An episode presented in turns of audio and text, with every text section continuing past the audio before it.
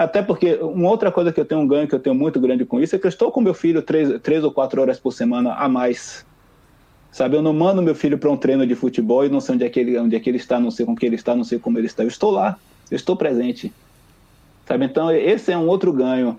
E aqui, dentro na nossa sociedade, também uma coisa que, que ajuda é que isso é reconhecido. Eu posso dizer para meu chefe, por exemplo, a depender, claro, da, da, grave, da seriedade da reunião, mas eu posso dizer, olha, eu não vou poder atender essa reunião tal hora, porque nessa hora eu vou estar no campo ajudando meu filho.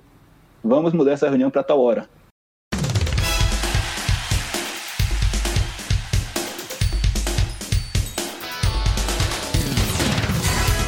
Olá, sejam todos muito bem-vindos. Está começando o ESCast, o podcast da S8 que te leva sempre a uma jornada pelos bastidores dos mega eventos esportivos no Brasil e no mundo.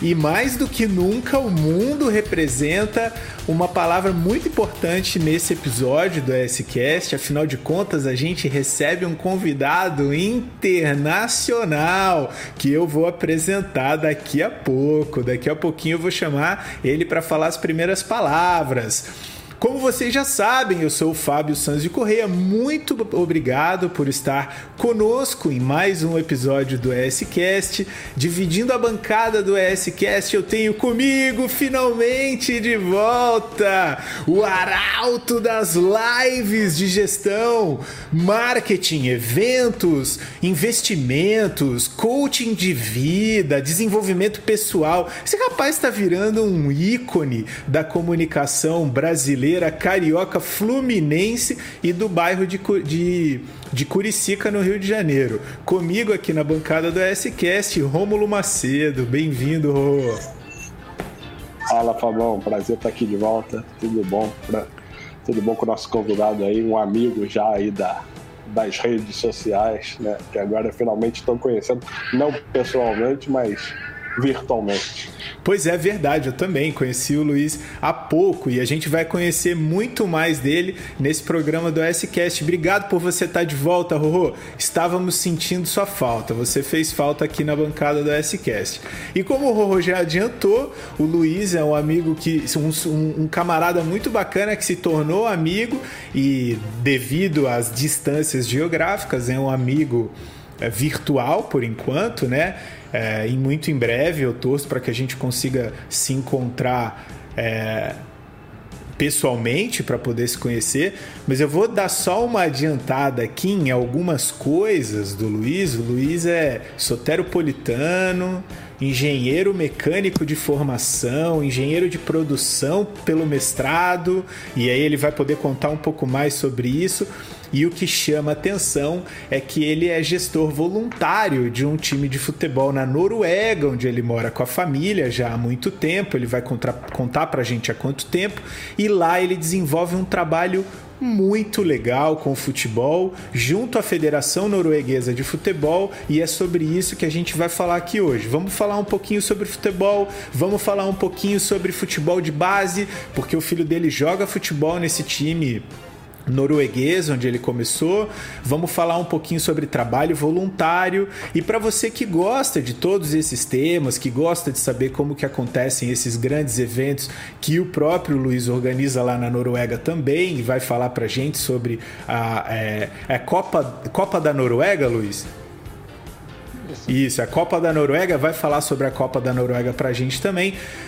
Aproveita, aproveita e acessa o S-Cast no seu agregador de podcast favorito. Se você está assistindo essa gravação do S-Cast no canal da S8 no YouTube, que acontece toda terça-feira, às 14 horas. Hoje a gente começou um pouquinho mais tarde para poder ajeitar todas as coisas aqui. Tivemos um, uns probleminhas técnicos, mas deu tudo certo. Para você que está assistindo essa gravação, acesse o S-Cast no seu agregador de podcast preferido. A gente está no Spotify, no Google Podcasts, no Apple Podcasts, mas a nossa casa e o nosso agregador recomendado é o Podbean, onde o SCast fica hospedado e é onde você pode interagir melhor com a gente. Você pode dar like no episódio, você pode se inscrever no SCast para não perder nenhum episódio, para maratonar essa quantidade enorme de pessoas bacanas que já passaram por aqui.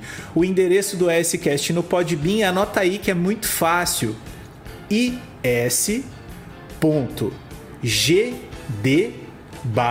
escast. Vou falar de novo para você não esquecer. is.gd barra ESCast. Você vai acessar direto o site do ESCast e lá vai poder se inscrever, vai poder ah, baixar o Podbean no seu telefone e resolver a sua vida. Não precisará de mais nada no que diz respeito a conteúdo técnico de altíssima qualidade, curiosidades, fofocas e histórias também do universo de eventos, esporte, gestão e tudo mais.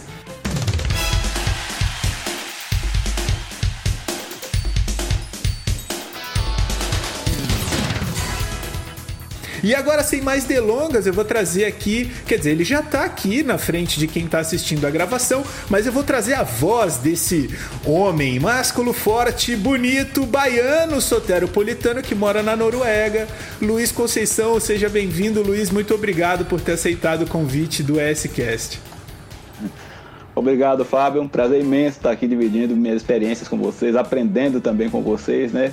São duas pessoas com as quais eu já debati muita coisa, já debati eventos, já debati muita coisa e realmente, como o Rômulo falou, né? Você acaba criando um, uma, uma amizade virtual através disso, né? É, como eu falei para um amigo, alguma coisa boa deveria, deveria surgir desse corona, né? E na verdade isso aqui é uma delas, né? Muita gente que eu conheci pelo mundo virtual acelerou muito esse processo e culmina nesse, nesse encontro maravilhoso hoje aqui, né? Muito obrigado. Oh, poxa vida, imagina. Obrigado pelas palavras gentis. A gente que fica agradecido de te conhecer também. Rorô, você vai querer dar as boas-vindas ao nosso convidado? Fica à vontade. Ô Luiz, é um prazer aí. A gente já trocou várias ideias. Você depois vai falar aí mais que você tem um projeto de estádio aí na Noruega, que é muito legal também, muito bacana. E aí queria saber também mais, mas é um prazer estar aí contigo trocando essa, essa bancada aqui, essa mesa virtual e a gente nesses próximos minutos a gente conversar bastante, bater bastante papo quanto as suas dificuldades aí e, e os seus acertos e erros vão ser muito legal para toda a comunidade do esporte. Exatamente, exatamente, muito bem. E para você que está acompanhando essa gravação do ESCast número 24, no dia 28 de julho de 2020, muito obrigado pela sua presença no canal da S8 no YouTube. Nós estamos em youtube.com.br barra ES8 no YouTube, não tem como errar, é muito fácil, muito óbvio. Se você quiser acompanhar a próxima gravação para conhecer a história ao vivo de um de mais um ícone do mercado, é só acessar o canal da S8, já aproveita, se inscreve, deixa o like nos episódios, ajuda a gente, você não perde nenhum episódio. Muito obrigado para vocês que estão aí no chat, Nath Cavalcante, Rodrigo Rocha, Felipe Ligório, todo mundo. Aproveitem, deixem suas mensagens para o Luiz, deixem suas perguntas que a gente vai dar um jeito de encaixar por aqui. Mas agora é hora de começar com essa história bacana que começou na Bahia. Há quanto tempo que ela começou na Bahia? Luiz? Você pode contar pra gente ou você fica com vergonha? Há muito tempo, viu? Nasci em Salvador em 1971, né? Bem próximo da icônica Igreja do Bonfim, que eu acho que o Brasil todo conhece, né? E, e estudei no, no, colégio militar, né? Cresci na época da ditadura militar e estudei no, no colégio da Polícia Militar morava apenas um quilômetro da praia da Boa Viagem, então era um dos pontos onde eu, onde eu também, onde eu, onde eu fundamentei muito da minha história, muito da minha personalidade, né? E então, concluindo o colégio militar, eu eu fiz, prestei vestibular, né, para Academia da Polícia, para Engenharia Civil e Mecânica, fui aprovado nos três e optei por Engenharia Mecânica. Da engenharia, eu trabalhei no Brasil na, na Ambev, na Ultragás, né? Que são duas, duas, duas companhias grandes no Brasil. E conheci minha esposa, né? Você não, não tá em Salvador do nada e vem parar na Noruega, né? é verdade, você tem razão, você tem razão. Todo grande homem precisa de uma grande mulher, né? Não poderia ter dito nada mais inteligente, Luiz. Então eu tive, eu tive a sorte de ter uma no nascimento, né? E, e prosseguir a vida com outra. Meus pais são de Maragogipe, uma cidadezinha lá de Salvador. Eu terminei, bom, concluindo então, eu trabalhei na Brahma, na Ultragás. Conheci minha esposa quando eu vi para então vim para Noruega, de férias uma vez e da segunda vez eu já vim para estudar norueguês e, e, fazer o mestrado, né? E aí casamos e temos dois filhos, o Rafael de 14 anos, a Iris de 10. É, fiz esse, entrei no mestrado, concluí o primeiro, fiz primeiro um curso de norueguês por um ano E depois desse ano entrei para fazer o mestrado em engenharia de produção, né? Fiz o mestrado por, por dois anos. Tive a sorte aqui de muitos percalços no começo para conseguir trabalho, né? O nome pesava, o sobrenome, o, o nome estrangeiro pesava, até que eu, eu, obtive uma dica até da minha esposa também e parti para o parti, parti na verdade para uma estratégia meio baiana, né? Quando eu comecei a procurar emprego, eu quando eu, eu havia procurado primeiro 30 empregos, não tinha conseguido nada. E aí minha esposa falou: "Poxa, eu acho que as pessoas ficam com medo do seu nome, vai lá e te mostra". E funcionou. Eu, aí eu parti, passei a fazer o seguinte, né? Toda vez que eu aplicava emprego, eu ia levar o currículo pessoalmente e fazia um jeito de encontrar com a pessoa que ia receber o meu currículo. Então, isso resultou que, depois de aplicar para 30, 30 empregos e não conseguir nenhuma entrevista, eu apliquei para cinco empregos, consegui quatro entrevistas, e três, quatro entrevistas e três propostas de emprego. Poxa! E inclusive, inclusive acho, acho que a pessoas... gente acho que a gente está precisando aprender essa regra aí. Tem muita gente, inclusive, que está ouvindo a S-Cash agora que ia gostar dessa dessa dessa de desenvolver essa habilidade, né? Fala aí, Rô. Tá anotado aqui no caderninho. Inclusive, na verdade, eu tive que, como eu falei para minha esposa, vou, vou, dar até um jeitinho, vou ter que dar um jeitinho brasileiro, porque na época eu escrevi o meu mestrado para uma empresa que era distante de Oslo, né? Então, toda vez que eu ia aplicar para um emprego em Oslo, eu inventava que eu estava viajando, por um acaso passando na fábrica, você não poderia levar o, o currículo pessoalmente, né? E a carta de aplicação. E aí foi numa dessas que eu acabei trabalhando na, numa empresa que para vocês aí deve ser bem conhecida também, na né? Carlsberg a cervejaria Carlsberg, onde eu trabalhei por três anos. Da Carlsberg eu, eu passei, eu trabalhei também por uma empresa de mídia, inclusive eu fui uma das pessoas que iniciou aí no Brasil a OLX. Tá. Né? A, a atual OLX foi uma das pessoas que, que entregou. E depois também trabalhei numa empresa do, do setor de energia, onde eu fui gerente de produção. Nesse meio tempo, né, nasceu o Rafael, e aí quando o Rafael completou cinco anos, em 2011, nós mudamos para essa área aqui, onde tem essa Copa, da qual, sobre a qual vamos conversar muito, né, e, e esse clube. E o Rafael começou a praticar futebol nesse clube. E o norueguês ele tem uma coisa assim que é diferente também na, na forma de recrutar, na forma de ver como se você se posiciona profissionalmente, né? Por exemplo, no Brasil, se você faz, vamos supor, um curso de administração de empresas, quando você conclui o curso, se você não consegue emprego, emprego você vai procurar uma especialização ou um mestrado.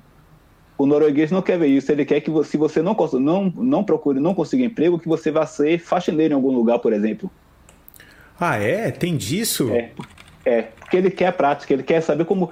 O que o norueguês mais se preocupa quando vai empregar uma pessoa é como, como essa pessoa funciona socialmente. Que diferente, né? É diferente, bastante diferente isso. Mas o que a pessoa mais está interessada, porque é o seguinte, eu, por exemplo, eu formei com notas muito boas, né? A minha tese de mestrado eu tive nota A. A minha média durante o mestrado, fiz, to, fiz todas as, todos os meus exames em norueguês, e a minha média geral do mestrado foi B, que é a segunda média mais alta que você pode obter. Eu fui o segundo melhor da, da minha classe, né? Da minha turma, de 14 alunos mas isso não conta em nada. Então o cara, então o cara tá seguro, cara. Bom, você tem, você tem notas boas, você concluiu a universidade, conhecimento não é o que eu estou procurando em você quando eu faço entrevista de emprego. Eu quero saber se você vai funcionar no time aqui, se você vai funcionar na equipe, se você é o, é o cara que mostra todo mundo ou se você é o egoísta, por exemplo. É quase como se todos, ele... mas... É quase como se ele dissesse assim: se isso aí você está fazendo a sua obrigação de ir bem na escola, né? Faz isso. sentido isso? Faz sentido, faz sentido. Agora, isso, isso inclusive eu converso com muitos brasileiros aqui. Olha, se você chegou aqui você não conseguiu emprego, não procura um mestrado. Sabe o que, é que você faz? Você, se sua formação é, por exemplo, de é industrial, entre numa fábrica como operador. Não vai levar muito tempo para você subir e galgar o posto que você quer. Mas se você sair e fizer um doutorado, você fecha mais ainda as portas. Olha, que bacana.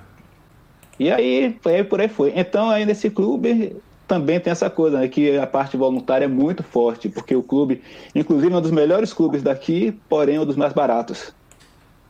E uma das razões de ser um dos mais baratos é exatamente que tem um trabalho voluntário muito forte. Todo tipo você, ao invés de você contratar três treinadores, você contrata um treinador e pede ajuda de dois pais. Certo. Entende? Não, não, aí é o Beckelaget Sport Clube. Eu não vou repetir o nome, não, mas tem.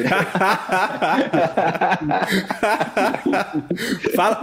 Peraí, peraí, peraí. Vamos fazer um silêncio aqui para você falar de novo e a gente vai arriscar. Como é que é? Olha aqui, olha aqui. Beckelaget Sport Clube. Beckelaget Sport Clube. É, que é o nome do bairro, né? Beckelaget é o nome do bairro. Sports Clube, é uma palavra só, né? É ou seja, Clube de Desportos Beckelaget. É isso muito aí, Sports Clube, é, muito bom. É. E aí também até o, o meu caminho para o conselho do clube também foi trilhado por aí, né? Porque aí o pessoal vê como é que você funciona também no, na, no campo e tal. E aí o, o cara sabe, né? Bom, o cara tem um currículo bom, ele trabalha em empresa grande, né? Eu, eu sou um cara de sorte em relação ao emprego aqui, das, das, empresas, das empresas que eu trabalhei, três delas estão dentre as dez maiores da Noruega, né? Então, assim, o currículo não faltava. Agora, também a pessoa quer saber quanto que você é engajado ao clube, quanto que você consegue visualizar futebol. Né? E aí, de repente, um dia eu estava lá no campo treinando com meu filho, aí eu, no, um, uma pessoa que, é, que faz parte do, do recrutamento dos conselhos de gestões né, me procurou e perguntou, bom, você não teria vontade de dar uma contribuição maior para o clube, não? E aí foi que eu, fui, eu perguntei, maior do que, eu, do que eu dou hoje, de que forma? Ele, e aí ele perguntou, estamos precisando de gente no conselho e você realmente tem um, uma base de, de conhecimento e experiência profissional que nós vemos, que nós achamos que vai ser muito útil. Se você for olhar os brasileiros hoje, não sei até que ponto vocês acompanham o futebol, mas o Flamengo trabalha, eh, eh, tem inserido muito no modelo de gestão deles uma coisa que é o que é a minha formação aqui, né? Que é o que chamam de Lean, excelência operacional. Então essa foi a parte que, que essa era a parte que eles estavam interessados no clube, né? Eles queriam certo. implementar essa parte. E eu fiquei responsável por isso. A missão era fazer a coisa que fosse tão boa que conseguisse certificar o clube perante a Federação Norueguesa, né? no sistema de que eles chamam de sistema de ouro, prata e bronze, né? E aí nós já, já atingimos, com dois anos que eu entrei no conselho, atingimos o nível bronze e já estamos aptos também a migrar para o nível prata, né? E aí o ouro lá vai ser, vai ser mais ou menos em 2023 que nós, que nós estávamos imaginando que vamos atingir o ouro. E isso, isso tem a ver com como você faz o ranqueamento das divisões de base de um clube, né? Então, é um nível que nós estamos atingindo, que guardadas as devidas proporções, é a mesma coisa que os clubes profissionais que vocês ouvem têm que atingir também. Tá? Você tem que ter, você tem que exigir educação da criança, tem que exigir que a criança tire notas boas, tem que dar um, um bom desempenho desportivo e ao mesmo tempo você tem que oferecer um lado social muito forte, porque esse clube onde nós estamos aqui não é o clube que vai que vai forjar os Cristianos Ronaldos, né? Eles estão forjando os Cristianos Ronaldo, mas tem também os Luiz, os Fábios, os, aqueles que só entram no futebol como garoto, gosta de brincar de futebol, quer fazer amizade através do futebol que é relaxado do dia a dia escolar através do futebol, por exemplo. Então são, são essas coisas que tem que se prezar, né? Luiz, é, é, é um clube. Ele, sim. ele tem, tem time profissional? Temos um time, no, no, um time semi-profissional. Quando entrei no conselho do clube, jogávamos na oitava divisão. A nossa meta é chegar até a quarta divisão norueguesa, certo? O quarto nível norueguês, que é o último nível onde você joga, onde você joga local, né? a partir da, ter, da, ter, da, terceira divisão em diante, você já tem que viajar muito, aí você já, cria, já, já, exige um outro aparato. E essa não é a ambição da gente, né? até porque não somos, não somos e nunca seremos um clube de massa, sabe? É, já existem três ou quatro clubes de massa aqui em Oslo, então não existe mais espaço para mais nenhum. Mas o que nós queremos é oferecer às crianças. Quando nós entramos no conselho, haviam 430 membros no futebol. Hoje já, estamos, já, já chegamos aos 700 certo? Então, o que nós estamos querendo prover é realmente é conseguir angariar membros, conseguir ter uma oferta de qualidade e conseguir fazer com que mais gente, como nós dizemos aqui no nosso lema, né? Mais gente por mais tempo. Nós queremos ter também times de, de, de adultos jogando. Eu sou jogador do, do, do, da equipe de veteranos, né? Do clube. Então a ideia é você realmente fazer todo mundo jogar, jogar futebol aqui no clube, da, dos 5 anos até os 80, se possível.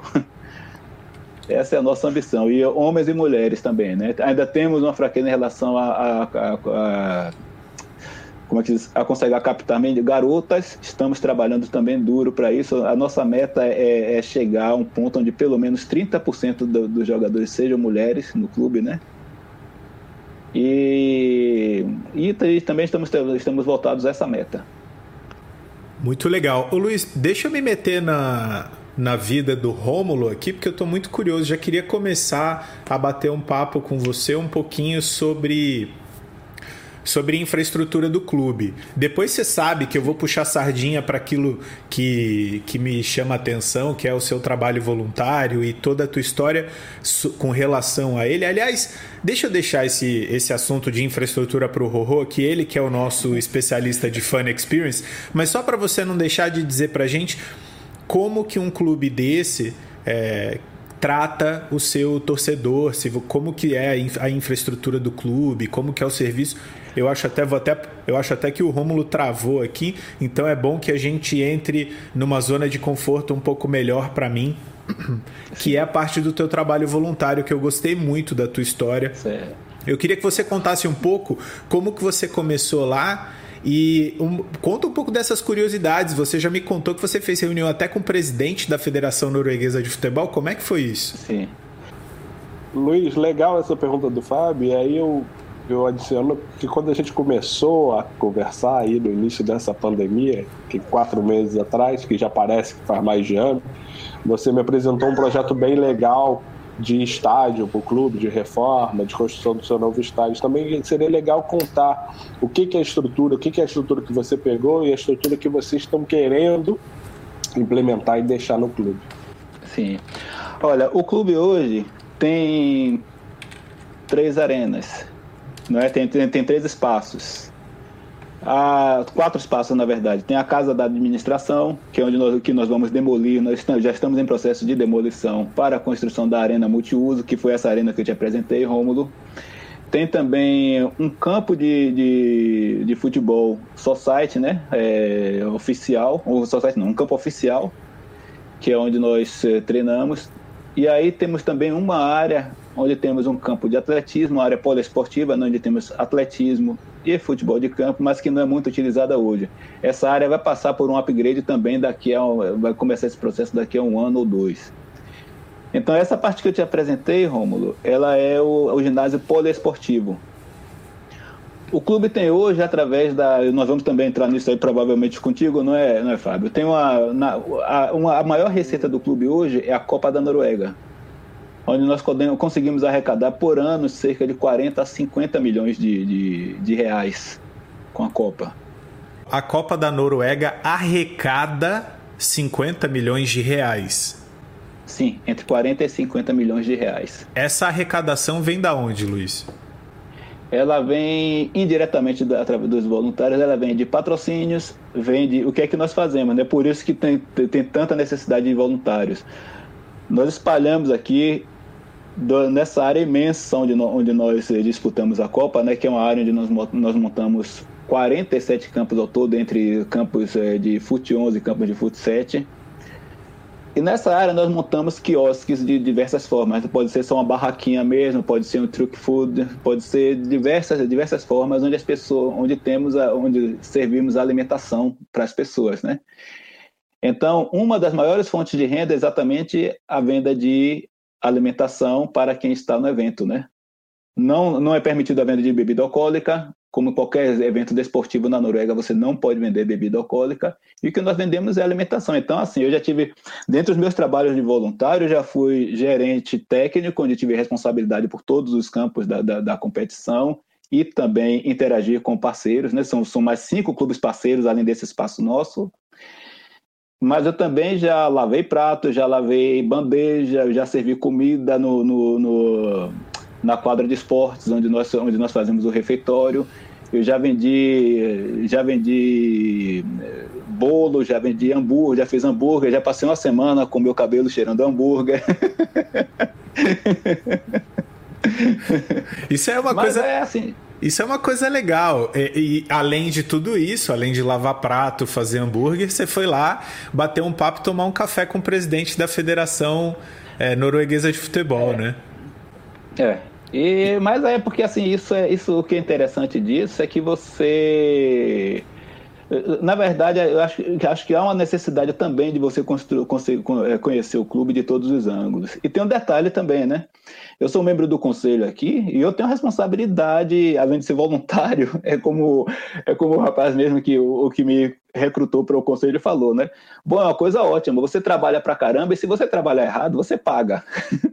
Mas se você trabalhar certo, você não ganha nada. então, a meta é o zero. Mas, porque realmente, assim, inclusive isso é mais responsabilidade, na minha ótica, até do que você ser, por exemplo, presidente de, pelo menos, muitos clubes brasileiros. Tá? Porque se nós, se, nós, se nós fizermos uma operação aqui que, que cause prejuízo ao clube, nós somos juridicamente responsáveis. Sabe? E eu sou juridicamente responsável pela decisão de, de, de construir essa arena. E como, é que, e como é que é a cabeça de um gestor? Aí eu queria que você me dissesse se isso acontece tanto na sua cabeça, que o, o trabalho voluntário está no teu coração, você não vive disso, quanto na cabeça de um outro gestor, um líder que seja voluntário, não sei como é que é aí a parte da presidência, da turma que toca a Federação Norueguesa e os outros times de futebol, você falou, o objetivo é ficar no zero. Como é que a gente coloca isso na cabeça das pessoas aqui no Brasil? Não vou entrar, olha, eu não vou entrar no é, mérito, Luiz, da, da, desigualdade social que existe, a diferença da desigualdade social que existe entre os dois países. Eu seria leviano se eu não reconhecesse que existe isso. Claro. Mas as pessoas que têm uma condição muito melhor de vida hoje, né? Como é que a gente começa a incutir essa ideia do o objetivo é o zero, porque o benefício está para todos. Quando o objetivo é, é mais um para mim, alguém fica com menos um do meu lado. Então, como é que a gente começa a incutir essa ideia do benefício é o zero através da tua experiência aí na Noruega? Olha, Fábio, é eu vejo assim, sabe? Para mim, para mim o, que, o que era mais importante, na verdade, era ver um guri do time de meu filho fazer um gol e sair vibrando, ou até de um time adversário, sabe? Aquela coisa de você ver a criança se divertindo. Eu acho que isso, na verdade, é o alicerce. É isso, é isso eu acho que é tipo assim: se há algum lugar para colher isso, vai ser algum lugar lá na frente, sabe? Vai ser. Muitas vezes, assim, às vezes um guri de 12, 13 anos chegar para você e dizer, perguntar para você, aí, como é que está você? Tudo bem? Não esque... eu nunca esqueço daquele jogo há quatro, cinco anos atrás, sabe? Assim, daquela experiência. É, acontece às vezes de, por exemplo, acontecer, por exemplo, eu era juiz, né, que eu fiz o curso de árbitro aí na, pela Federação Baiana e também fiz pela Federação Norueguesa, e eu era muito juiz do time do meu filho, né? Até os 12 anos são os pais que são juízes. E aí você pergunta, pô, então você é juiz, você deve ter favorecido meu filho, seu filho. Não, pelo contrário até. E por que isso? Porque eu não posso ensinar meu filho com 5, 6, 7, 8 anos que o caminho para a vitória dele vai através desses atalhos. Vai porque ele vai conseguir vencer um jogo de futebol porque o pai vai apitar em favor dele, tá? Então, assim, essas coisas, elas, graças a eu acho que estão muito impregnadas na cultura norueguesa, na sociedade norueguesa, porque é o seguinte, é, no momento que eu, que eu estou lá como voluntário, eu também estou, estou, estou. Eu acabo tendo ganho direto disso. Por quê? Eu estou possibilitando que, por exemplo, o clube seja mais barato, que venham outras crianças, que tenham uma. uma, uma desculpa, depois de 19 anos no Brasil, às vezes a coisa, algumas palavras somem, né? Mas que tenha o mangue fold, né? Que tenha aquela coisa de você ter dentro do clube nosso, que é um clube até de uma área relativamente não é uma área rica, mas é uma área relativamente nobre daqui de Oslo, você tem o guri também que mora num apartamento mais humilde, que os pais são, por exemplo, imigrantes recém-chegados no país, que não teriam condições de pagar esse futebol para essa criança. Isso faz com que também as crianças elas tenham amigos de várias camadas sociais, tenham aqui que as camadas sociais aqui não são tão grandes quanto tão diferentes quanto são no Brasil, mas existem. Existe também a parte cultural, né, de você poder fazer o futebol do que que ele é. O futebol é um agregador. Né, é um dos esportes mais agregadores que já existiu. O futebol já parou guerras, o futebol já faz amizade independente de classe social, né? Vocês devem ter tido, ter tido essa experiência, né? De jogar, por exemplo, num time da faculdade, onde tinha o cara lá que era um bem o filho do, de uma das pessoas mais ricas da sociedade, tinha o outro lá que eh, tinha que se virar para conseguir para conseguir se, se manter na faculdade. Isso gera uma equalização social, sabe? Gera a coisa de oportunidade para todos. Então, assim, na ótica da sociedade norueguesa eu vejo isso, e na ótica da sociedade brasileira eu creio que também isso seria muito possível, sabe? Eu acho que muita gente poderia, até porque uma outra coisa que eu tenho um ganho, que eu tenho muito grande com isso, é que eu estou com meu filho três, três ou quatro horas por semana a mais, sabe? Eu não mando meu filho para um treino de futebol e não sei onde é, que ele, onde é que ele está, não sei com que ele está, não sei como ele está. Eu estou lá, eu estou presente. Sabe? Então, esse é um outro ganho. E aqui, dentro na nossa sociedade, também uma coisa que, que ajuda é que isso é reconhecido. Eu posso dizer para meu chefe, por exemplo, a depender, claro, da, da, grave, da seriedade da reunião, mas eu posso dizer: olha, eu não vou poder atender essa reunião tal hora, porque nessa hora eu vou estar no campo ajudando meu filho. Vamos mudar essa reunião para tal hora.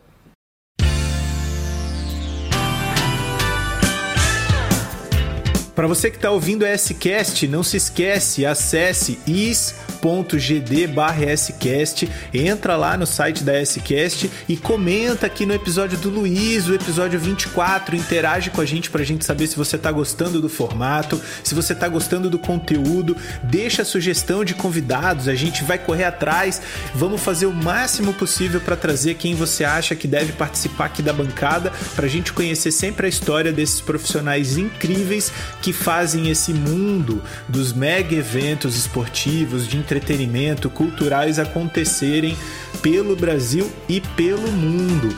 E não se esqueça, a gravação do S-Cast é toda terça-feira, às 14 horas, horário do Brasil, aqui no canal da S8 no YouTube. Por isso, muito obrigado para você que está assistindo a gravação aqui ao vivo hoje, no dia 28 de julho de 2020. Continuando aqui, Luiz, eu tinha pedido para você guardar essa informação porque ela era muito importante porque eu queria te perguntar, você disse que o seu gestor ele entende a, o conceito do trabalho voluntário, ele está tão difundido na Noruega que ele entende você dizer é, olha, sinto muito nesse horário, eu não vou poder participar, que estarei com meu filho no jogo de futebol. Se hoje você fosse um engenheiro de produção ou um engenheiro mecânico em Salvador, em São Paulo ou no Rio de Janeiro, você acha que seria capaz de ter essa disponibilidade dos teus gestores para poder estar presente com o teu filho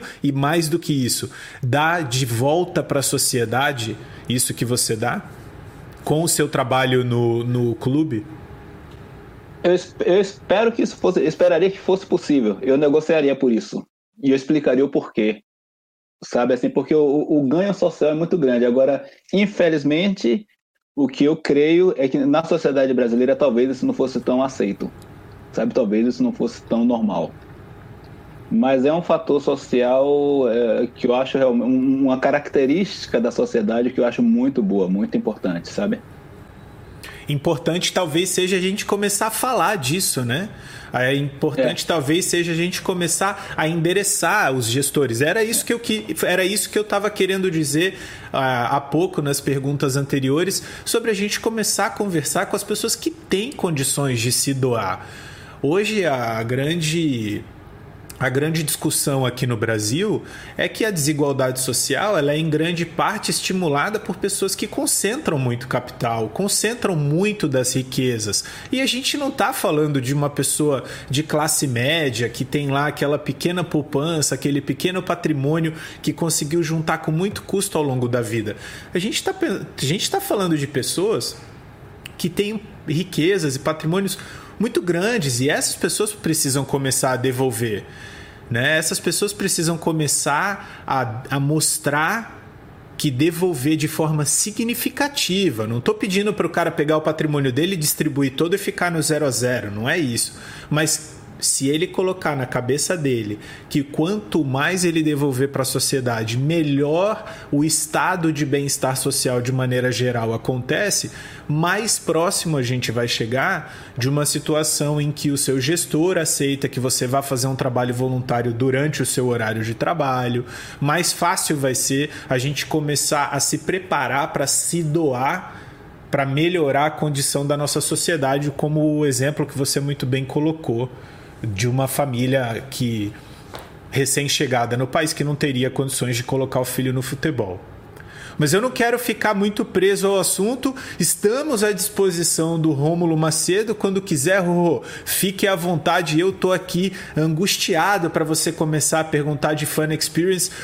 O Luiz tem um, um, uma arena praticamente para construir na Noruega e nós ainda não falamos disso. Não é possível. A gente precisa tocar nesse assunto. Já estamos no segundo bloco do S-Cast, puxa Vamos lá, vamos lá. Já estamos vamos no segundo lá. bloco. Luiz, conta pra gente então como é que é o seu, como é que é a sua arena aí, o seu, seu projeto, como é que você está conseguindo o financiamento disso, é, que forma isso está saindo do papel, se é tudo voluntário, que essa é essa que como é que fala, como vocês dois falaram muito bem, o voluntariado é, estando intrínseco na, na, sociedade, ele gera coisas muito positivas e é muito bacana. Né? Hoje a gente tem uma discussão aqui no Brasil é, de pessoas que, ah, não quero me voluntariar para um tal evento e tal, não, sabe, uma, já numa inversão de valor, porque o voluntariado não está na nossa sociedade, né? O voluntariado não está tão forte na nossa sociedade. Chegou mais com esse megas evento, Pan-Americano, Copa do Mundo, Olimpíada, mas o voluntariado do dia a dia, o cara que se voluntaria a um hospital, o cara que se voluntaria a um clube, o cara que se voluntaria, isso não está tão forte na nossa sociedade diferentemente da, da norueguesa. Mas eu sei que esse, essa arena, agora mudando um pouquinho de assunto, também saiu desse esforço voluntário, né? E aí conta é. um pouquinho para a gente como é que foi isso e como é que vocês estão se financiando para conseguir Sim. Bom, a ideia da arena ela veio pelo seguinte, né? Temos uma outra arena melhor que, que tem somente uma quadra, uma arquibancada, e essa arena, ela foi, essa quadra, ela foi requisitada pela prefeitura de Oslo, né? Ela, eles perguntaram ao clube se nós teríamos interesse em vender essa quadra. E vender não tínhamos, né? E isso é, isso é mais um dos fatores que eu acho bem especiais nesse, nesse clube, né? Que tudo tem que ser discutido. Assim, é, é um clube onde todo mundo é sócio. E qualquer coisa que você faz, você tem que ter o reconhecimento dos sócios. Além disso, você tem que fazer aquela análise também de todos os stakeholders, né? Tem que ver todos os vizinhos que vão ser afetados por aquela arena e tal. Tem que conversar com todo mundo, com a sociedade local. Você tem que conversar com os garotos Sabe, pega, pega um garoto de 14 anos e pergunta: se fôssemos construir uma arena, o que é que você imaginaria que tivesse nessa arena? O que é que você gostaria de utilizar numa arena? Sabe, então passamos todo esse processo assim de, de, de, porque é, como eu te falei, né, nós somos responsáveis judicialmente se isso aqui der errado. E então o que é que nós nós idealizamos no começo, né? É assim, uma das consequências dessa arena, por exemplo, é que agora eu vou fazer um curso de gestão de futebol pela UEFA, né? E é o curso de, de, de, gestão de futebol. Foi até, inclusive, essa é a razão, Romulo, que nós entramos em contato, né? Que eu acabei, quando eu me apresentei a uma pessoa que ia fazer esse curso, aí, é, que já fez esse curso, um brasileiro que já fez esse mesmo curso, ele acabou me inserindo num grupo, e aí eu, eu acabei conhecendo o Rômulo, né? e por aí foi. É, e daí, e do, do Rômulo eu conheci também a, Nata, a Nath, Fábio, que me apresentou a você, né? então, aí, do, desse, desse mesmo grupo. Então, mas... É, Voltando aí à, à, parte séria do assunto, então, tínhamos que ver, por exemplo, a viabilidade econômica nisso, né? O clube tem, tem hoje, um, como eu falei, um, um cap, a, a, o capital de giro anual do clube é de 50 milhões, né? E, e temos despesas recorrentes que são de, de, em torno de 20 a, 20 a 40 milhões, 20 a 30 milhões, né? Então, sempre temos um lucro grande com essa Copa, né? E com outros eventos que fazemos também. E aí, como eu já tinha participado também da, da elaboração de mini eventos, né? Temos, por exemplo, copas em finais de semana e, e coisas assim. Eu, eu, tinha participado, eu gostava, eu gosto de fazer isso, né? Pegar, fazer um plano de uma copa. É, como é que vamos buscar patrocinadores? Quanto é que vamos vender refrigerante? Quanto é que vamos vender um hambúrguer? De, de, do, do menor ao maior numa copa, né? Numa mini copa. Então fomos um grupo de estudo, de, somos um grupo de estudo entre que, que é composto entre acho que 20 a 20, 20 a 30 pessoas com graus diferentes de, de engajamento, né? Nesse grupo que, que, que, está responsável pela arena. E são vários desportos, né? São, tem o handebol, tem gente que quer o basquete, tem gente que quer artes marciais, marciais que o clube não oferece ainda. Então, quando juntou esse grupo, começamos a procurar saber quem quer recurso, né? Para reduzir custos de projeto, né? Porque você poderia só jogar isso na mão de uma consultoria e teria custado para a gente talvez algo em torno de 4 milhões de reais, ou entre 4 a 10 milhões de reais, né? Você fazer um projeto desse, com estudo de caso, com tudo. Então, boa parte desse trabalho foi feita voluntariamente, né? Nós estudamos, identificamos algumas coisas e aí entregamos já um produto final para uma consultoria que foi lá ferir os nossos pensamentos. Ou seja, um custo de, sei lá, que poderia ter sido de 10 milhões de reais, virou um custo de 500 mil reais. Para você ter todo o projeto pronto, já esboçado. E aí, como, como dentro do conceito de uma arena multiuso, né, o Rômulo sabe muito bem disso, é, antigamente nós tínhamos os estádios de futebol, né, que eram um, gigante, um elefante, um gigante, que era usado 20 a 40 vezes por ano. Ou seja, ele não gera receita 320 dias por ano, se você for 325 dias por ano, se você for olhar por essa ótica, né? É, é, e é com esse princípio de, de, gestão de arenas de futebol, nós entramos também com o pensamento dessa arena. Bom, como é que vamos fazer para essa arena ser usada no horário que o clube não utiliza? Né? Porque o clube, não, nós, nós somos um clube onde as crianças começam a treinar a partir de quando a aula termina. Então, o Beckelager Esporte Clube ele só tem necessidade dessa arena a partir das 15 horas. Até as 15 horas não tínhamos como monetizar. E aí foi que surgiu a ideia, né? Vamos buscar uma, uma parceria. Conseguimos uma parceria com uma escola que vai que da, da, do município, o município vai abrir uma escola na área de educação física. É uma escola de primeiro grau na área de educação física, que por sinal o meu filho estuda numa escola semelhante, né? Qual a diferença dessa escola? É que ele tem todas as matérias como todo mundo, porém, ele tem quatro dias específicos de educação física que são voltados para o futebol. Certo? É, é prevenção de, de prevenção de, de, de, lesões, um trabalho de prevenção de lesões, trabalho de, de fortalecimento, faz um trabalho de futebol também e um, um trabalho de condicionamento físico. Ou seja, a, a, a educação física dele é muito mais direcionada, né? E aí é uma escola assim que vamos, que vamos é, é, alojar nesse equipamento. Então, o equipamento vai ter também salas de aula e vai oferecer, só que nesse caso, esse, esse equipamento vai oferecer para segundo grau.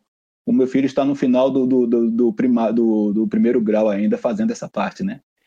Então, é o seguinte, essa, essa arena ela vai gerar um fluxo de caixa a mais no clube. Nós calculamos, assim, a, a, a medida, o cálculo mais cauteloso é de 30 milhões de reais por ano, certo? o clube não tem só voluntários, né? Um clube desse porte, quando você gera, quando você gera tanto, tanto, tanto recurso, você tem que ter gente fixa. Hoje o clube tem 12 funcionários. Tá? E com a, chegada dessa arena, deve ampliar isso aí para provavelmente para 30 funcionários. E qual é a capacidade de público, Luiz? Olha, a capacidade de público, ela tem, tem temos capacidade de, de, até 5 mil pessoas, que é o que é exigido para as competições de handebol que é o que nós visualizamos, porém a arena é bem flexível, né? Uma arena que você desmonta as arquibancadas e aí você você como é que diz, é, as arquibancadas são móveis, né? Então, quando você encerrou um jogo de handebol, você aí puxa toda a arquibancada, toda a estrutura da arquibancada de volta e transforma aquela quadra de handebol principal em três quadras de handebol, tá? E aí, dentro dessas quadras também você tem a possibilidade de basquete, vôlei e tudo que você é, to, todos os outros esportes de, de, de, quadra, né? Além de ter uma sala de dança, tem salas de, de cageball também, né? Que é, o, que é aquele futebol de três, né? É, estamos também, tem uma parte reservada que ainda não sabemos, mas provavelmente vamos ter voleibol de praia dentro desse, dessa, dessa quadra, desse, dessa quadra poliesportiva. Não é uma área grande, é uma área de são três andares né, e, e, três andares construídos, três andares de área útil, mais um andar de, como é que se diz, para armazenamento de coisas, né, armazenamento de equipamentos. Vai ter um e é café. É e é legal que você está falando, porque ela come, o, o projeto de vocês começa de uma forma maravilhosa. E, na verdade, é chamando a sociedade ao seu entorno para dentro do seu, do seu equipamento, da sua instalação. Né? Você escuta a sociedade, vê o que, que ela quer e o que, que ela necessita, e aí você molda o seu equipamento baseado no que, que a sua sociedade, o que, que o seu entorno quer. Então é uma forma, e, obviamente que vocês têm esse plano, e é uma forma muito boa de engajar pessoas para o seu, seu empreendimento, para sua, para sua, para sua arena, para seu clube, enfim. Infelizmente, aqui no Brasil, e nós, como três brasileiros aqui conversando, a gente vê muito pouco esse movimento de dentro para fora dos clubes. E aí eu digo principalmente futebol, né? É. Que a gente vê muita torcida fazer movimentos e abraçar o clube e vamos lá, vamos fazer associação em massa, vamos comprar camisa, vamos fazer doação, vamos ao jogo, vai ver muito pouco movimento do clube para fora. Olha, o é. que, que é a minha sociedade? Como é que eu que, como é que eu é, melhoro a minha sociedade, como é que eu abraço a minha sociedade, como é que eu represento a minha sociedade. Então, isso que você está me dizendo é extremamente é, legal, extremamente bacana, porque você começa já de uma forma correta que é abrindo o seu, o seu clube para a sociedade, que já é um clube aberto, é um clube que tem essa questão do voluntariado, de trazer a criança, de, de fazer o desporto, mas você abre também no seu empreendimento. Olha, vem aqui, vez de eu construir um monstrengo no meio do bairro, não, eu vou construir um, um equipamento que vai servir ao bairro. E aí isso, é, isso é muito mais fácil para você conseguir até mesmo as suas parcerias, porque você vai chegar num, num, num, num café, como você disse, e falar, olha, aqui vai ter movimento 365 dias por ano, ano, porque eu ouvi a minha sociedade, ouvi o meu entorno, a é. minha comunidade, e ela vai usar 365 dias por ano. Então é um movimento muito mais muito mais genuíno, muito mais é, que você engaja naturalmente, não é uma coisa é, falsa, né? É uma coisa que é. vocês engajam naturalmente. Isso é muito bacana. Tirando só o, você não tem só o esporte, você tem ali o que você falou, é a escola, é, é o desenvolvimento de criança, é outras atividades. Ô, Romulão, e aí, claro. Deixa Oi? eu te interromper então, pra gente. Deixa eu te interromper para propor uma coisa bacana. Ah. Então vamos fazer o seguinte. Vamos, vamos dizer assim: o que, que a gente precisa fazer? Se a gente tivesse o poder de fazer alguma coisa agora, o que, que, o que, que nós três faríamos? O que, que eu quero dizer com isso? Nesse, nesse cenário em que a gente está agora, imediatamente hoje, 28 de 7 de 2020, a gente está constatando fatos importantes. Toda essa, essa história de é, percepção da necessidade da sociedade, para você propor um equipamento que faz sentido, né? fatalmente isso tá, é, é brilhante. Mas o que, que a gente pode dizer para a nossa sociedade no Brasil. Porque dizer que isso é bom, isso a gente vem fazendo, né, Rorô? Pelo menos você tem Sim. feito isso muito, tá aí gravando o S-Cast comigo já desde o final do ano passado e a gente já falava sobre isso. Mais forte desde março, quando a gente começou é, a gravar recebendo convidados. Agora com Arenas S8, gravando com o Christian no canal do Christian Baeta, participando de diversas lives no, na, na, nos painéis da Unisport. Eu sei que você vem dizendo isso eu venho falando sobre isso também. Nós, o Luiz é um é, tem é, esse discurso de lugar de fala porque ele faz isso, mas ele faz isso em outro país, né? Ele trabalha com uma certa consciência social, mas em outro país. Que tipo de mensagem a gente deveria deixar? E eu queria é, levantar a questão do dilema do ovo e da galinha, porque nós temos um problema grave para resolver. A gente constrói, propõe arenas multiuso, a gente propõe espaços para eventos, a gente propõe iniciativas públicas, iniciativas privadas, muitas vezes dissociadas da real necessidade da sociedade. É. São iniciativas que o, o, o, proponente da iniciativa, seja ele governo, é, governo federal, estadual, municipal ou iniciativa privada, ele está particularmente interessado naquilo, não sabe se vai ter muita é, muita receptividade da sociedade civil.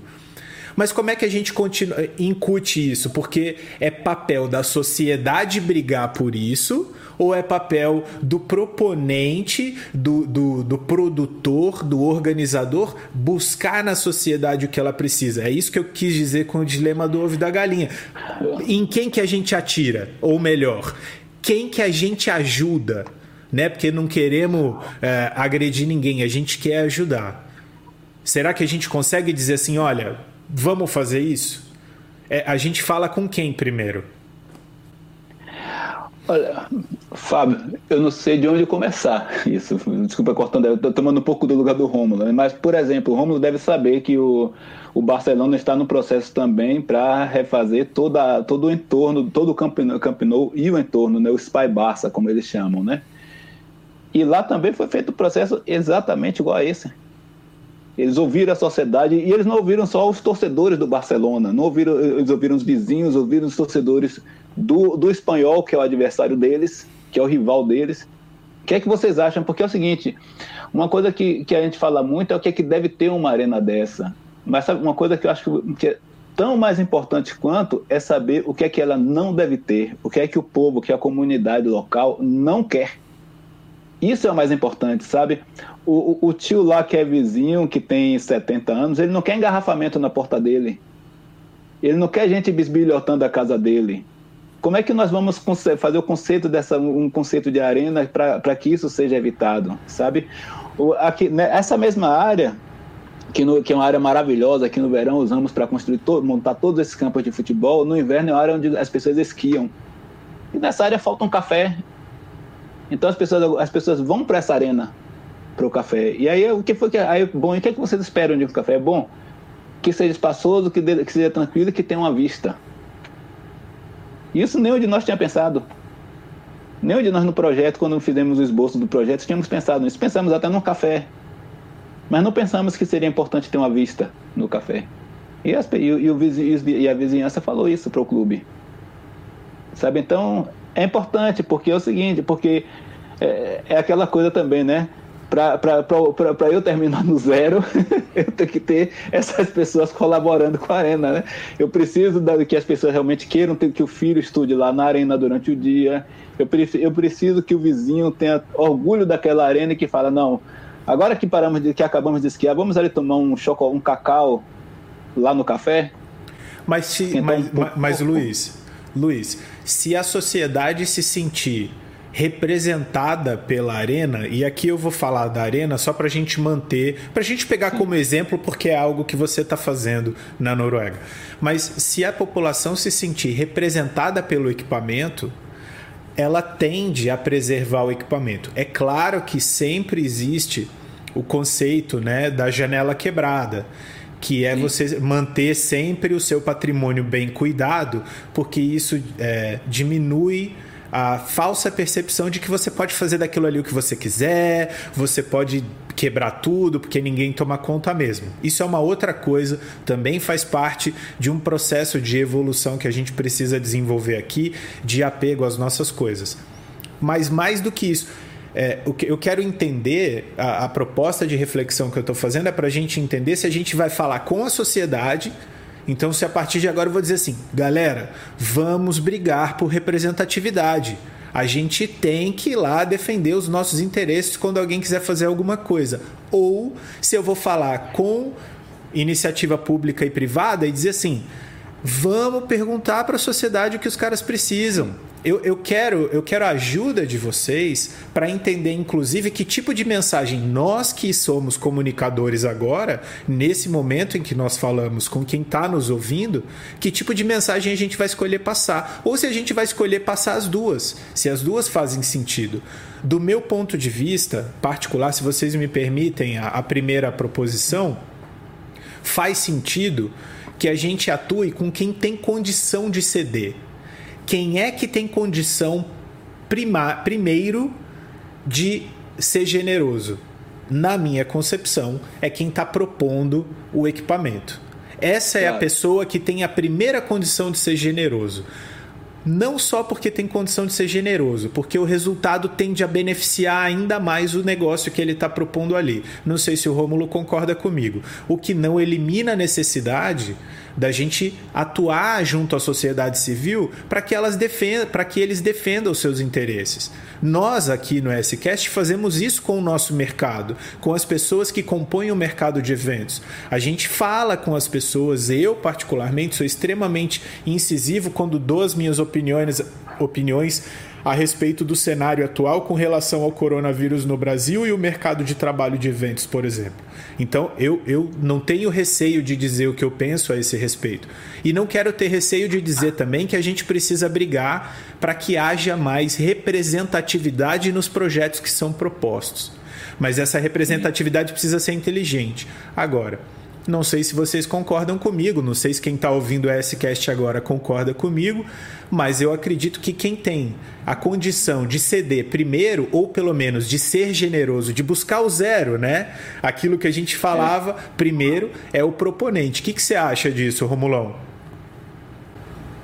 Fábio, eu acho que é uma visão minha, tá? Eu acredito que o Luiz falou muito bem aí o exemplo do Barcelona. O Barcelona trabalha muito bem a sua imagem de mais que um clube. Eu acredito que os clubes, as arenas, esses equipamentos, principalmente os clubes de futebol, de futebol que envolvem muita gente e é uma paixão muito intrínseca, eles têm que começar a ter esse movimento de, de dentro para fora, de sair para a sua sociedade, de ouvir a sua comunidade, de engajar a sua comunidade em causas ou uma causa ou várias causas ou, ou várias, vários, vários sentimentos. Quando o Barcelona fala que é mais que um clube, ele é mais que um clube, porque ele representa o povo da Catalunha e ele investe e faz um hub de inovação, Barcelona Innovation Hub, que qualquer um pode entrar lá e pode beneficiar o, o, gestor do Real Madrid, porque ele pode fazer um curso do Barcelona, que é o seu grande rival. Ele está mostrando para a sociedade que ele é mais que um clube, não é só futebol sabe? Estou aqui para beneficiar a minha sociedade, estou aqui para beneficiar a comunidade esportiva do modo geral, quando ele lança uma série de clubes, é, série de cursos, enfim. Quando ele investe em inovação e chama outros parceiros para vir, quando ele conversa com o torcedor do espanhol, que é o grande rival local, para saber o que, que ele quer na sociedade, na sociedade, ele mostra: olha, eu sou muito mais do que um clube de futebol e aí o, o, o Luiz está aí com a camisa do Vitória, por que não os clubes brasileiros também não fazerem isso? Por que, que não o Vitória e conversar lá com a metade da, da população baiana, que, que, que é Vitória, para saber o que, que representa, qual é o sentimento de ser Vitória? E que, como é que eu posso ajudar a minha comunidade Vitória? Como é que eu posso é, de alguma forma estar tá junto dessa comunidade, o pessoal vir pro jogo e olhar, cara, esse, esse clube me representa, sabe? Esse negócio que agora está na moda me representa. Como é que eu posso fazer? É um trabalho, não é um trabalho fácil, é um trabalho de olhar para dentro da sua, da, do seu, da sua instituição, muitas das vezes centenária, muitas das vezes mais de 100 anos, e fazer uma transformação. Olha, tenho que ser mais do que um clube de futebol. E o momento diz isso, né? Quando a gente vê um momento das marcas se posicionando, das marcas tomando partido é, social, partido em campanhas, deixando de investir em, certos certos canais porque não tem alguma coisa de acordo com ela e o futebol tem que ir para o mesmo caminho porque ele tem esse poder na sociedade, ele tem esse poder de, de, de transformação, esse poder de motivação, esse poder de engajamento. Então você então, também acha é... que é o, é, o, é, o, é o dono do produto, né? Sim, é o dono do produto, é o dono do produto, sem dúvida nenhuma. É o clube, é o estádio, é, sei lá, é então time. tá aí, então tá aí, para você que tá ouvindo a S-Cast agora e é gestor esportivo, gestor de equipamento e instalações esportivas, trabalha em clubes, em, em organizações esportivas, escuta a história de sucesso que o Luiz está trazendo aqui agora, de mostrar que se a gente ouvir a sociedade onde a gente está inserido, os resultados podem ser muito mais positivos do que a gente espera. Eu sei que é difícil, é muito, é muito raro a gente enxergar na sociedade brasileira iniciativas, inclusive iniciativas públicas. Dificilmente a gente vê um político que mantém contato contínuo com a população que o elegeu e representa fielmente os seus interesses. Então a gente tem uma carência desse comportamento, mas estamos aqui pedindo encarecidamente para você fazer isso cria um canal de comunicação com seu público consumidor, mas cria um canal de comunicação também com a sociedade com a, na qual você está inserida, a sociedade ao seu redor. E aí, começando pelos clubes de futebol, faz muito sentido, Rorô. Essa bandeira que você levantou agora ela é bastante interessante, trazendo o exemplo do Barcelona que o Luiz trouxe também. Fábio, para puxar, um, puxar um pouco a brasa para o meu churrasco, né, que eu adoro churrasco. então, é, o, o, o, Fábio, o Romulo falou aí do, do Vitória. O Vitória fez uma transformação social em Salvador imensa com o estádio do Barradão. Não sei se vocês conhecem a história do Barradão. A transformação é a maior transformação social que um clube de futebol do Brasil já, já proveu ao no, de, pelo menos dentro do Brasil. Então é conta para os conta para os nossos ouvintes, conta para quem está ouvindo o episódio agora. O, Barradão, inclusive o rival, o nosso rival lá, né, os torcedores do Bahia, eles, eles é, é, zoam da gente dizendo que aquilo é o lixão, né? Mas o Barradão era o aterro sanitário. Quando eu tinha 14 anos, eu trabalhei para um transportador, onde nós fomos no Barradão, na, na área do Barradão, na, na área de, de Canabraga. Comprávamos vidro dos badameiros lá. Bicho, eram, eram zumbis ambulantes, não eram seres humanos. Desculpe usar essa expressão, mas, mas era isso, sabe assim? E hoje o Barradão, hoje o entorno do Barradão, você tem restaurantes, tem bares, tudo que surgiu, cujo surgimento é o Estádio Barradão. Você criou um comércio local, você criou uma urbanização naquele bairro, naquela região, por conta do estádio de futebol. E aí, pegando uma ponga aí na, na, na, no que o Rômulo falou, por que não Vitória inserir essa população local do entorno do Barradão também no, no, processo de, de, de retransformação do clube que está se iniciando agora, por sinal? sabe? Vitória tem ambições de reformar a arena, de transformar o Barradão em arena. E a população local vai ser importante, vai ser importante que o vizinho lá queira levar o filho para brincar no parque na frente do Barradão, tome um refrigerante no, no restaurante que Vitória vai ter lá, sabe? Compre um, uma, uma... Isso é importante. É, nesse processo aqui do clube, um do, do, dos, das pessoas do grupo de estudos foi visitar o Ajax, né? E assim, sabe que ele, sabe que ele, ele disse que ele ficou estarrecido com uma coisa no Ajax, lá em Amsterdã, né? Que ele disse: "Olha, existem dois funcionários do clube que têm uma função, usam 40% do tempo deles para ir nos bares e restaurantes das vizinhanças do, do, do para interagir com essas pessoas e saber o que é que o, que o Ajax pode esperar deles e eles esperar do Ajax. E o Ajax não ganha um centavo diretamente com isso. Mas onde é que o Ajax ganha? Porque eu que estou saindo do meu trabalho, que estou apertado, o jogo vai ser 8 horas, eu encerro 6, eu quero pegar o jogo, eu preciso de um restaurante nos arredores onde eu me alimente e vá satisfeito para o jogo. Então isso faz parte do fan experience, do, do, do, do da experiência do, do, torcedor do Ajax, bem como da experiência do torcedor adversário que vai lá. Teve um outro clube aqui na Noruega também, que é outro clube que eu torço, por sinal, o Rosenborg, é, eles têm também um princípio onde uma das melhores localizações da tribuna é a da torcida adversária. E aí eu perguntei, mas por que? Quando eu perguntei eles, por que isso? Não, porque a torcida adversária representa 10% da minha renda. Eles têm que ser bem tratados aqui. Eu não posso viver mal, eu não posso maltratar o adversário quando ele chega aqui. Nós vamos maltratar ele em campo. Vamos, eu quero ganhar de 6 a 0 deles. Mas na arquibancada eu quero que o cara tenha a cerveja gelada, tenha a comida que ele precisa, que, que a água da chuva não molhe ele, eu preciso de tudo isso. Porque isso aí representa 10% do meu, do meu ticket, né, do, do, do, meu, do meu, da minha renda de ticket, de, de, de, de ingressos, né? Então, assim, é uma coisa. Ah, é, é, isso, isso eu, eu costumo dizer até que isso, isso é o capitalismo até do coração, né? Porque aquela pessoa faz parte da sua vida, o seu rival ele faz parte da sua vida. Sabe? Ele não é seu inimigo, ele é só rival. Ele só veste uma outra cor de camisa e acabou.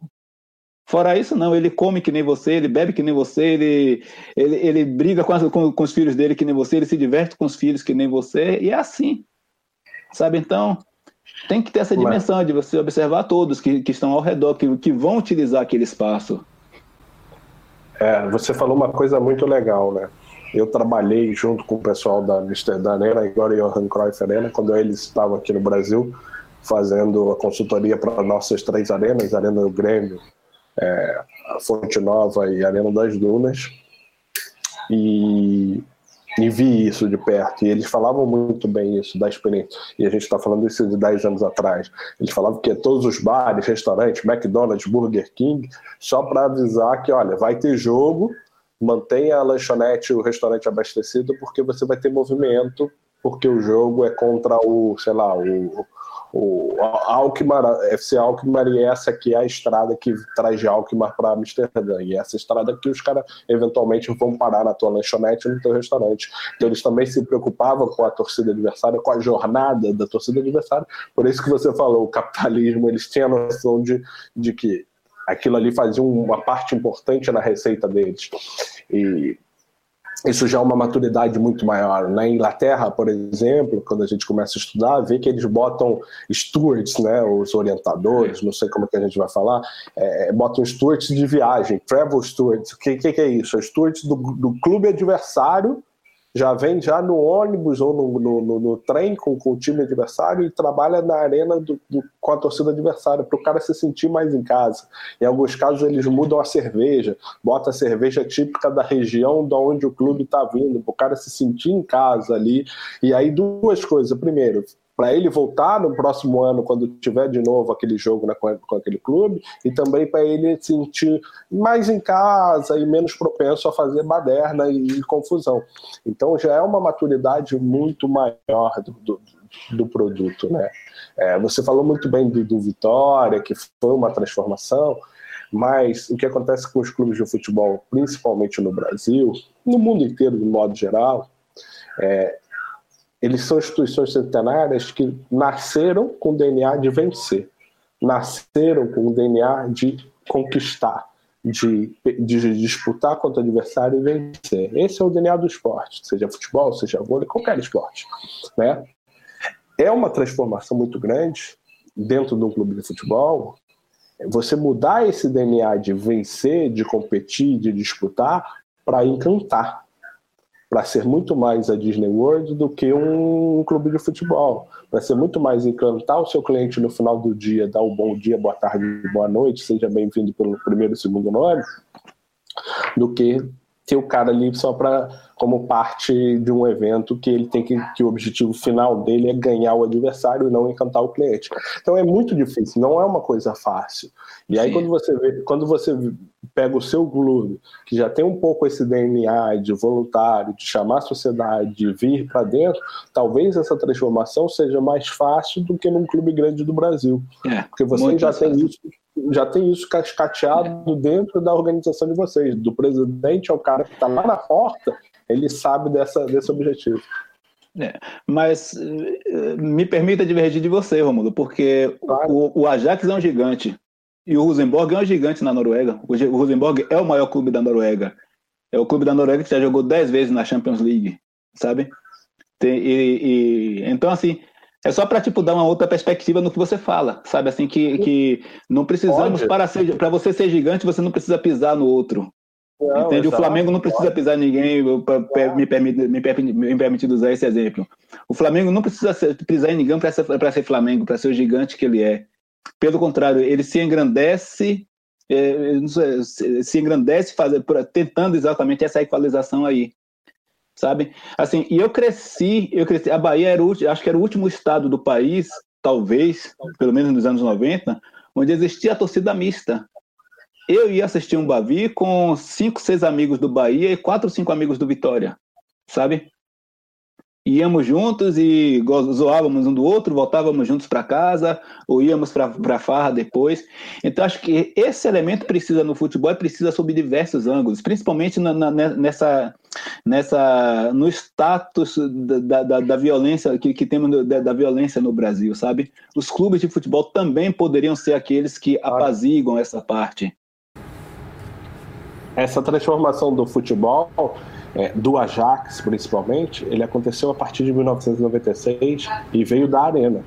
Isso que é, que é legal. A Arena, que não é uma empresa do Ajax, a Arena pertence ao município de, de Amsterdã, ela que fez essa transformação dentro do Ajax. Então, obviamente, foi o que você falou: é possível um gigante se transformar, é possível um gigante se transformar.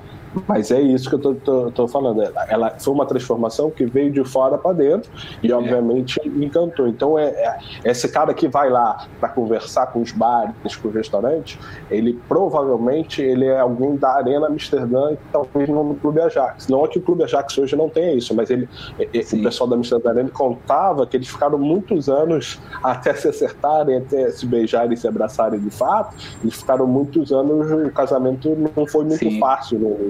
Ah, tá. Então é isso, foi o que você falou, não precisa pisar, porque é, no momento você não disputa nem consumidor, né? Você não disputa nem cliente, porque o cara que é Bahia, ele vai no jogo do Bahia e não vai no jogo do Vitória. O cara que é Vitória, ele só vai no jogo do Bahia quando é Bavi.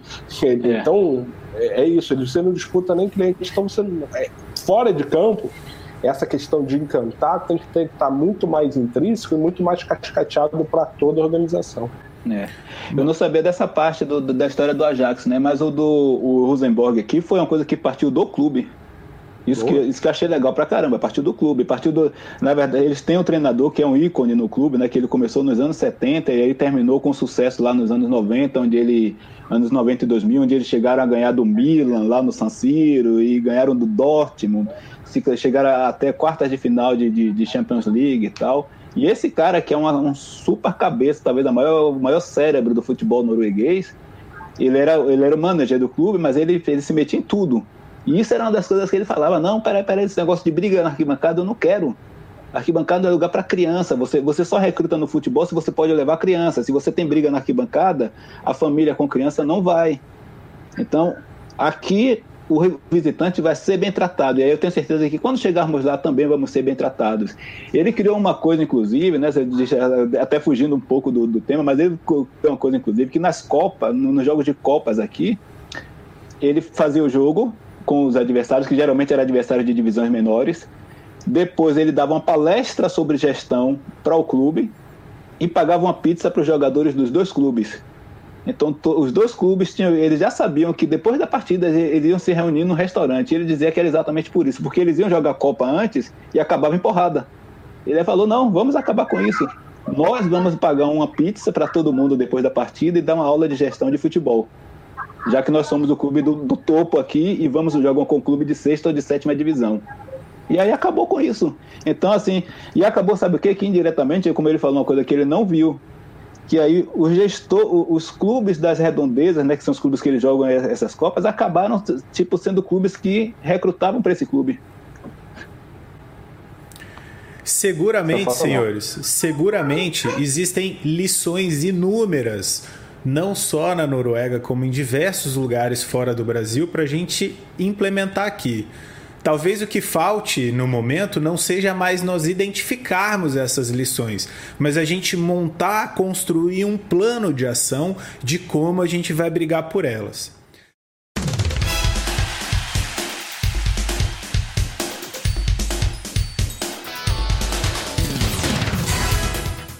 estamos chegando com essa mensagem de olhar para o futuro na parte final do S-Cast, onde a gente vai começar a passar o rodo, fechar o, o, papo e começar a entender quais foram os resultados que a gente conseguiu é, ou as conclusões que a gente conseguiu construir até aqui. Luiz, primeiro, antes de, de começar a, a me despedir de você, eu queria te agradecer bastante por essa contribuição que você deu não só para mim, mas para quem está ouvindo principalmente o S-Cast agora, nesse episódio muito bacana. Obrigado muito pela, pela, pelos conhecimentos que você trouxe. Tem coisa valiosíssima aqui que você disse ao longo dessa, desse, desses mais de 60 minutos, mais de uma hora de bate-papo. Fica à vontade para você é, se, se despedir de quem está ouvindo, dos ouvintes aqui do SCast e deixar a mensagem que você quiser. Eu tenho absoluta certeza que você vai voltar aqui. O convite já está feito para você voltar, não só ao SCast, mas a qualquer plataforma da S8. A S8 está à sua disposição. É um hub de gente e você, mais do que ninguém, é a cara do tipo de pessoa que a gente gosta de receber, porque não só faz como faz sem esperar nada em troca. Isso é muito, muito bonito. Parabéns para você por isso. Obrigado. E partindo de você e de Romulo, isso aí são realmente grandes, são palavras importantíssimas, né? São, é, é, é, é, de dar orgulho, realmente, né? É assim, nós temos discutido muito, nós temos conversado muito, nós três, principalmente eu e o Romulo, já há uns meses atrás trocamos muito ideia boa, é um cara super capacitado, é, muito obrigado mesmo por isso. Quero mandar um abraço especial para o meu pro amigo Júnior, lá do, do Vitória Moderna, lá em Salvador, que está fazendo aniversário hoje. O meu amigo Tamarindo, lá na Alemanha, também fazendo aniversário. Disse que ia estar aqui assistindo, mas não sabia ainda. E aí, o pessoal do, do Vitória Amigos e Moderna, que são dois grupos que eu interajo, com, com os quais eu interajo muito lá em Salvador, né? Mas eu, eu quero dizer uma coisa aqui. Eu acho que tudo isso é possível, Fábio. Sabe por quê? Nós temos a matéria-prima. O povo brasileiro é um povo muito bom sabe? É um povo que é um povo que tem um coração bom. E não desfazendo de, de, de nenhum, eu, eu, fui super bem recebido aqui na Noruega, tenho um orgulho muito grande desse país. Sabe assim, para mim não, não me venha com essa pergunta de se você se sente brasileiro ou norueguês. Eu já estou aqui há 19 anos, não tem como eu não me sentir norueguês também, sabe? E não escondo e não, isso de ninguém. E não, é, né? e, não é, e não é demérito nenhum, viu, Luiz? Pelo menos não para mim. Não é demérito nenhum, muito pelo contrário. Eu acho que você carrega no teu sangue um sangue mais brasileiro impossível, que é o sangue baiano, e representa muito bem o nosso país. Não tem problema nenhum você se sentir norueguês, porque no final das contas nós somos uma raça só que é a raça É, humana. né? Nós somos cidadãos do mundo, todos nós. Exatamente. E, e eu acho que o Brasil tem a matéria-prima para fazer esse trabalho que nós fizemos aqui. Eu acho que tem, tem. O povo é bom, as essa- o, o brasileiro, se você. Se você se, eu- eu- o que eu espero aí é que surja realmente um clube do Brasil, e realmente eu esperava talvez isso até do Flamengo agora, que o Flamengo deve partir para uma arena própria em algum tempo, se, não- se não chegar a um acordo com o Maracanã, que o Flamengo fizesse um projeto desse, por exemplo. Sabe, um clube grande que partisse realmente para para engajar o próprio torcedor no projeto, fazer, fazer o torcedor ter. O Vasco está no projeto assim também agora, né, que vai fazer a, a reforma da- do, do estádio deles. Poderia tomar a frente de um produto deles. Também é um clube que tem um histórico de inclusão, tem um histórico. O Vasco foi um dos primeiros clubes brasileiros, por exemplo, que, que levantou a bandeira contra o racismo, né? Então, assim, é um clube que tem uma história que poderia fazer isso. O próprio Vitória, como eu falei, poderia também dar um, dar um passo desse, de, de engajar o, a- o, o- morador das redondezas do Barradão, o próprio torcedor do clube também no projeto. E aí, vamos, vamos levantar essa, essa arena aqui? Vamos ser dono disso todo mundo? Sabe?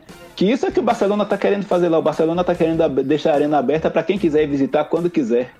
Cabe a nós. Luiz, se você me Cabe a nós, permite a só cabe a licença, cabe a nós. Mas cabe a nós também como é, agentes de mudança.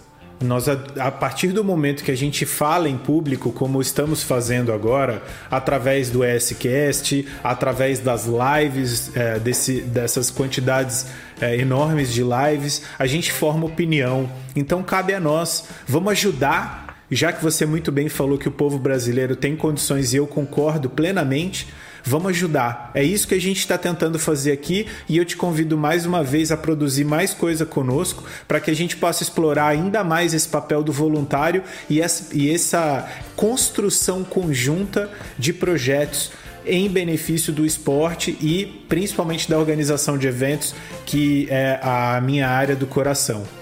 Obrigado de novo pela tua presença. Eu vou te chamar já já para você dar um tchau de novo. A galera do Vitória Moderno se sentiu representada, já comentou aqui no chat da transmissão ao vivo que a gente faz no canal da S8 no YouTube. E eu vou aproveitar a oportunidade para dizer um obrigado para quem ouviu o S-Cast até agora. Muito obrigado para você que está aí nos escutando no carro, indo para o trabalho, se você já pode ir para o trabalho. Para você que está escutando o S-Cast em casa, obrigado sempre pela tua presença. Para quem está acompanhando a gravação do S-Cast no canal da S8 no YouTube, obrigado também. Foi um prazer ter vocês aqui conosco até agora. E obrigado pro meu parceiro, Romulão, meu parceiro de S-Cast, de S8, de bancada. Meu amigo, muito obrigado de novo por dividir a bancada comigo. Te vejo na próxima, hein? Com certeza, Fábio. Para mim foi um prazer, foi um prazer conversar com o Luiz, uma mente brilhante e uma sinergia muito grande aí, tá 19 anos na Noruega, já um noro... braço norueguês, né? É uma, uma cabeça maravilhosa, corrobora, Luiz, acho, acredito que isso, a transformação é difícil, mas os clubes grandes têm obrigação de se transformar, de mudar. A sociedade mudou, né? Então por que, que eles não vão mudar? E desejo todo o sucesso do mundo aí nos seus projetos, no seu clube, na sua arena. Saiba que aqui do Brasil tem dois amigos aí para contar, para ligar, precisando de qualquer coisa, é só gritar, manda um, um WhatsApp, manda qualquer coisa que a gente está aí para ajudar também, para colaborar no seu sucesso aí. E você que está ouvindo o S-Cast com a gente até agora também. Essa oferta do Rômulo serve para você também. Você tem aí todos os nossos canais sociais. É, dá uma olhada na descrição do episódio que você vai encontrar formas de falar comigo, formas de falar com o Rômulo. As redes sociais que o Luiz quiser deixar conosco estarão aí na descrição do episódio também. Então pode mandar tua mensagem, manda o teu contato, manda o teu comentário sobre o que você gostou, o que você concorda, o que você discorda do que a gente falou aqui até agora. E nós nos encontraremos na próxima quinta-feira, às 19 horas, para o episódio número 25 do S-Cast. Ficamos por aqui agora, eu peço que vocês fiquem seguros, ainda estamos no meio da pandemia no Brasil, meu Deus do céu, mas isso vai passar daqui a pouquinho.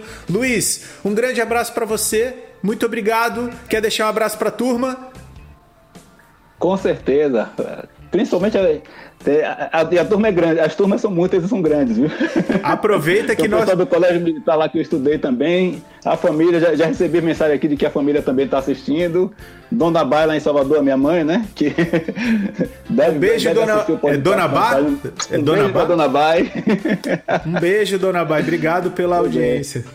Tá bom, um abraço para todos, para vocês todos aí, para o Nivaldo Santana também, lá de Salvador, que, que disse que iria assistir, não sei se conseguiu assistir, mas disse que iria. Se não, Amigos, se então... não assistir, se não assistir, não se esqueça. Ah, Na quinta-feira, 19 horas, esse episódio fica disponível no canal da S8 no YouTube e o podcast estará disponível para sempre no feed do ESCast no Podbean. A gente se vê na próxima, um beijo para todos. Tchau. Com certeza. Tchau.